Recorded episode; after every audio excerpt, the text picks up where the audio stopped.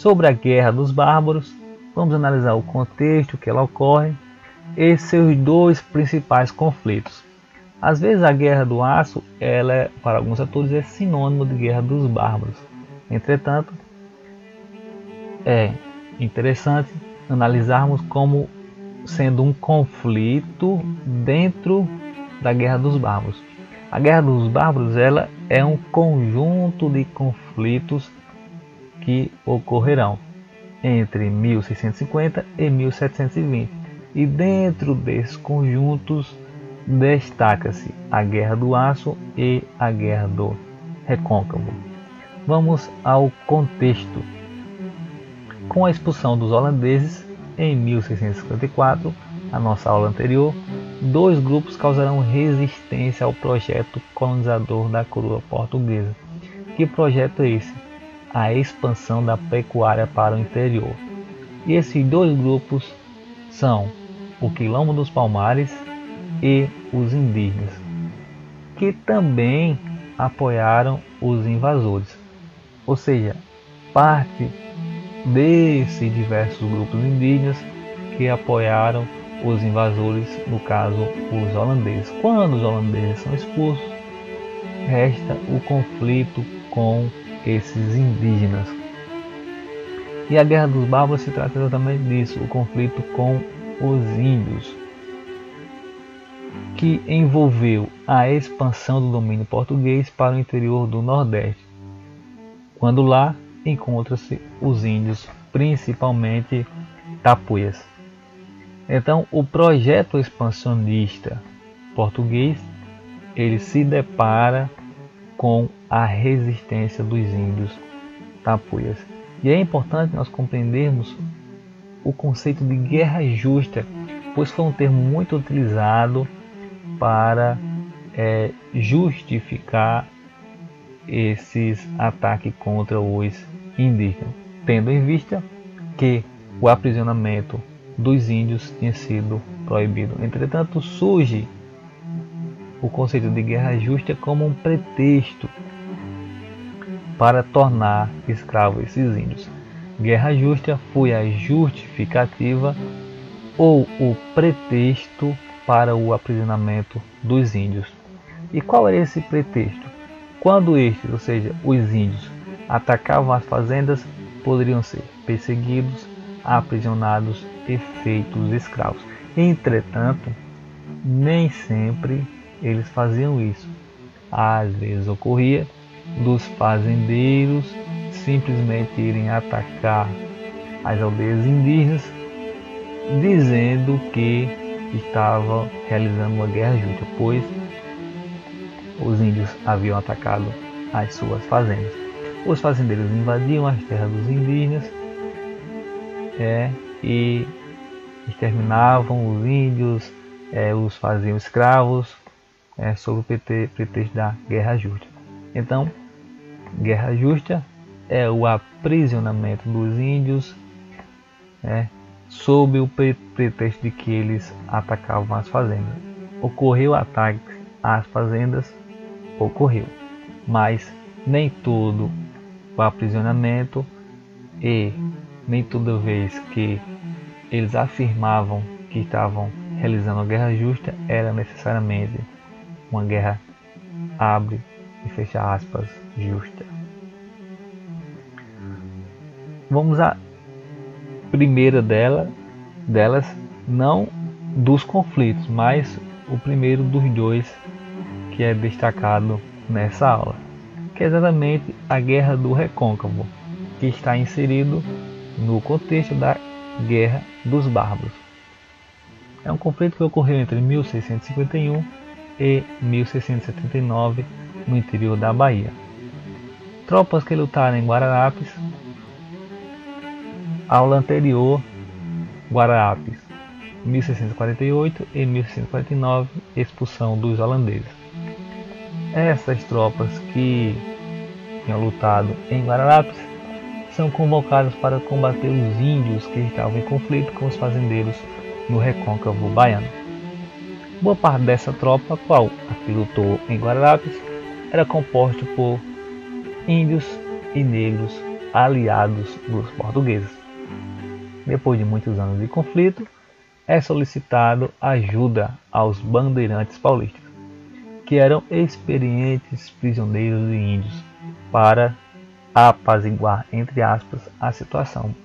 Pois esse apaziguar podemos traduzir em linhas gerais como exterminar a população indígena que estava em conflito com, com os portugueses. Então, o que irá mudar o rumo desse conflito é exatamente os bandeirantes paulistas.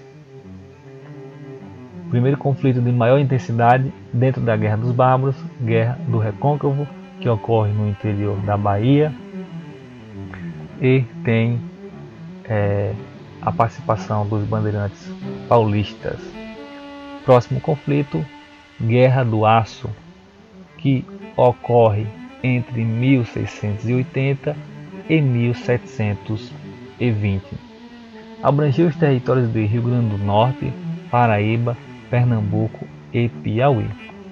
Os índios aliados novamente foram convocados a combater, bem como as tropas formadas por negros. Então, os índios e os negros aliados dos portugueses são convocados para combater os índios que estavam em conflito. Mas novamente, o fator determinante foi a ação dos bandeirantes e destaque para Domingos Jorge Velho, um experiente bandeirante paulista. O extermínio indígena foi expressivo, ou seja, o número de mortes de índios nessa guerra do aço foi bem superior aos, aos conflitos anteriores. Vendo os indígenas que a sua população estava sendo dizimada, em 1692 realiza um acordo por meio do chefe dos Jandiús, que é uma das diversas tribos que estavam em conflito com os portugueses, sob a chefia do índio Canidé. Né? Faz essa aliança com os portugueses, tendo em vista que estavam próximos de ser completamente dizimados. Muitas tribos já haviam sido, sido dizimadas. Apesar desse acordo, outras tribos permanecem em conflito, o que somente em 1720 aí é que é, realmente há uma drástica queda nos conflitos entre os índios e os portugueses. Guerra dos Bárbaros, portanto, Destaque-se dois conflitos, a Guerra do Recôncavo e a Guerra do Aço. E quais foram as consequências? Ao todo, o conflito durou aproximadamente 70 anos, de 1650 a 1720, sendo responsável pelo completo extermínio de algumas tribos indígenas.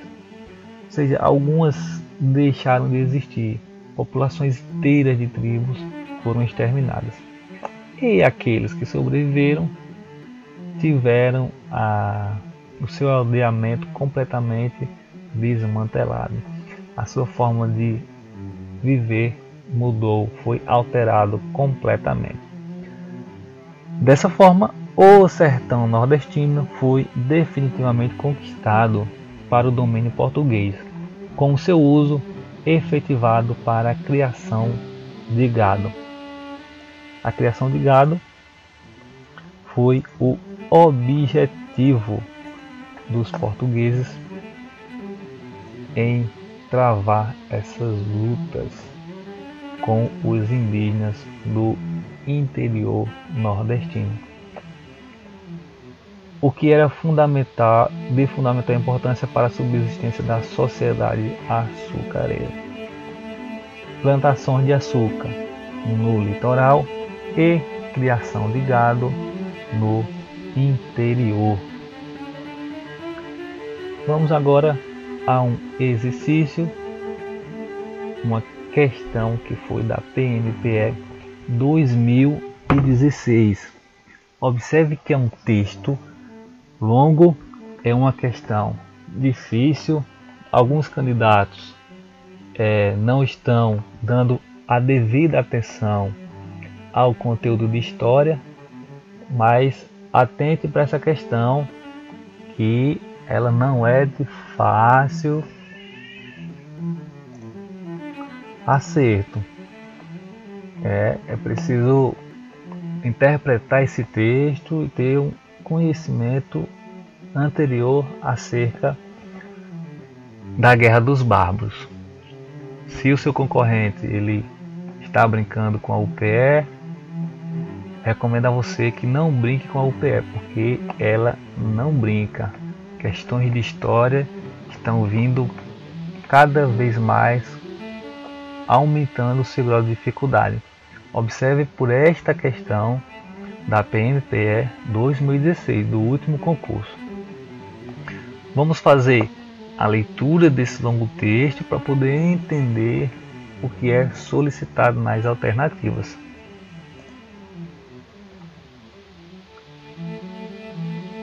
Segundo o historiador Pedro Puntoni, que é um dos mais renomados historiadores, se não o mais renomado no quesito Guerra dos Bárbaros, né, em seu livro ele destaca, é destacado pela banca o seguinte trecho do livro. Sem dúvida alguma, a compreensão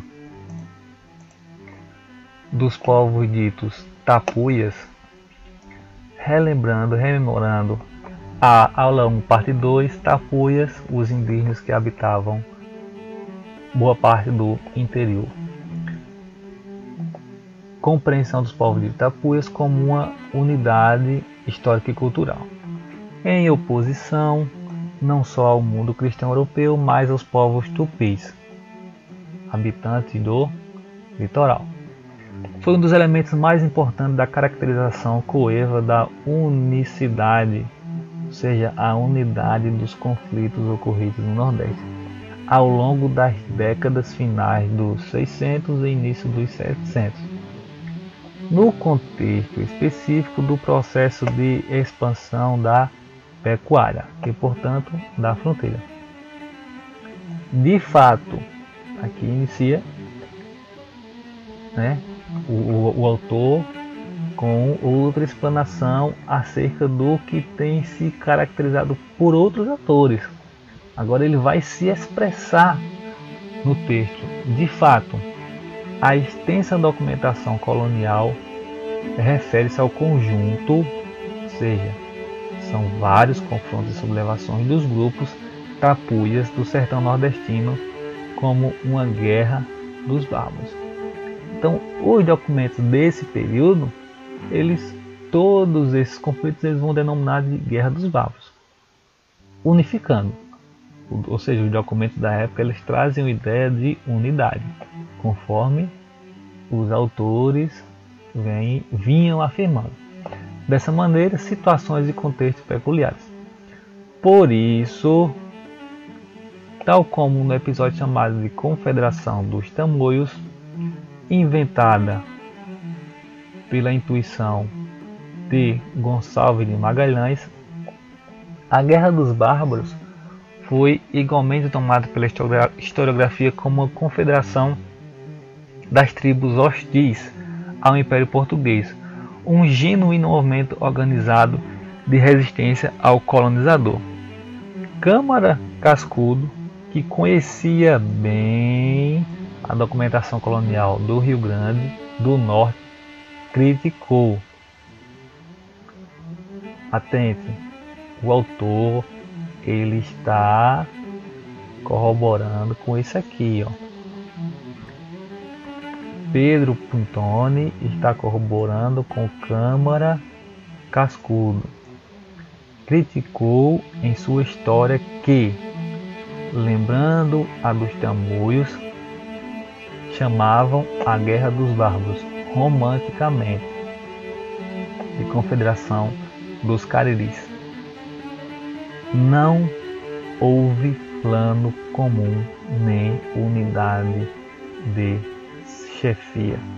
Ou seja, aqui ele vai contrariar aquilo que vinha sendo afirmado pelos historiadores até então, que houve uma unidade entre os conflitos.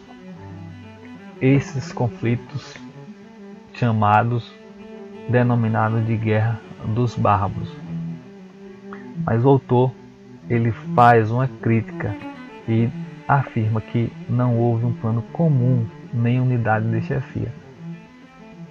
Eram diversas tribos em situações e contextos peculiares.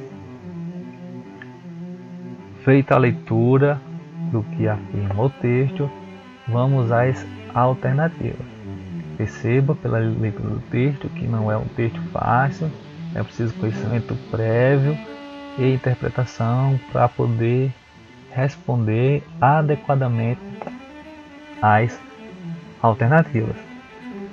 Vamos analisá-las. A partir do texto acima, assinalar a alternativa correta. O autor defende que a existência de uma confederação dos cariris ou mesmo de uma guerra dos bárbaros generalizada são criações dos historiadores que mal interpretaram a documentação colonial. Será? Os historiadores. É isso que ele afirma no texto? Vamos à letra B. O autor associa a Guerra dos Bárbaros à Confederação dos Tamoios, defendendo que ambas foram movimentos sociais indígenas contra a colonização. É isso que o autor faz, ele associa e defende que ambas foram movimentos contra a colonização. Letra C. O autor defende a existência de um confronto entre forças da colonização e as populações indígenas sertanejas organizadas em uma frente comum. É isso que o autor defende? Houve uma frente comum unificada entre os indígenas? Alternativa D.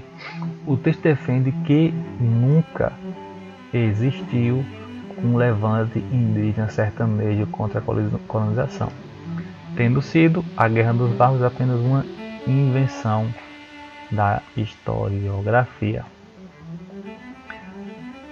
Como sabemos, é preciso sempre ter cuidado com esses termos que restringem as alternativas. Quando é afirmado nunca, somente, sempre cautela com esses termos, pois a tendência é a alternativa estar correta, é incorreta. Letra E. Segundo o autor, por não haver unidade, não haver unidade na resistência indígena contra a colonização, essa resistência não teria existido começando da alternativa E, ela está incorreta, apesar de que, por não haver unidade na resistência indígena contra a colonização, até esse ponto poderíamos caracterizar a alternativa correta. Entretanto, quando ele diz não teria existido, torna a alternativa incorreta, pois o autor vai afirmar que vão existir vários conflitos. Letra D. O texto defende que nunca existiu. Incorreto. Não é isso que o texto afirma. Ele não afirma que nunca existiu. O autor defende a existência de um confronto entre as forças da colonização e as populações indígenas organizadas em uma frente comum. Também não é isso que o autor defende. Aqui no final do texto está claro: não houve plano comum nem unidade de chefia. Resta alternativa B e A. O autor associa a Guerra dos Bárbaros à Confederação dos Tamoios, defendendo que ambas foram movimentos sociais indígenas contra a colonização. De fato, o autor ele chega a fazer essa associação, essa comparação entre a Guerra dos Bárbaros e a Confederação dos Tamanhos. Porém, esta defesa ela não se encontra no texto. Né? Não tem essa defesa no texto de que ambos foram movimentos sociais indígenas contra a colonização. Ambos foram movimentos sociais indígenas. Sim, eles foram. Mas não há essa defesa do autor no texto. Até porque ele faz uma crítica à invenção do termo confederação dos tamoios, restando, portanto, apenas a alternativa A. O autor defende que a existência de uma confederação dos caribês ou mesmo de uma guerra dos bárbaros generalizada são criações dos historiadores que mal interpretaram a documentação colonial. Então perceba, uma alternativa difícil que exigia do candidato conhecimento prévio acerca do tema e atenção na hora de responder essa questão. Portanto, se você não está levando muito a sério a UPNet e o conteúdo de história, eu aconselho você a ter mais atenção, porque são 10 questões e a banca UPNet ela é exigente no quesito História de Pernambuco. Encerramos assim mais uma aula. Um ladrão rouba um tesouro, mas não furta a inteligência. Uma crise destrói uma herança, mas não uma profissão. Não importa se você não tem dinheiro, você é uma pessoa rica, pois possui o maior de todos os capitais, a sua inteligência. Invista nela. Estude. Não esqueça, esse material você pode baixá-lo gratuitamente através dos links na descrição, ele em PDF ou PowerPoint, bem como pode baixar esse conteúdo e outros no nosso blog nhconcursos.blogspot.com. Se não escreveu, inscreva-se, estude com afinco e garanta a sua aprovação. Bons estudos e até a próxima.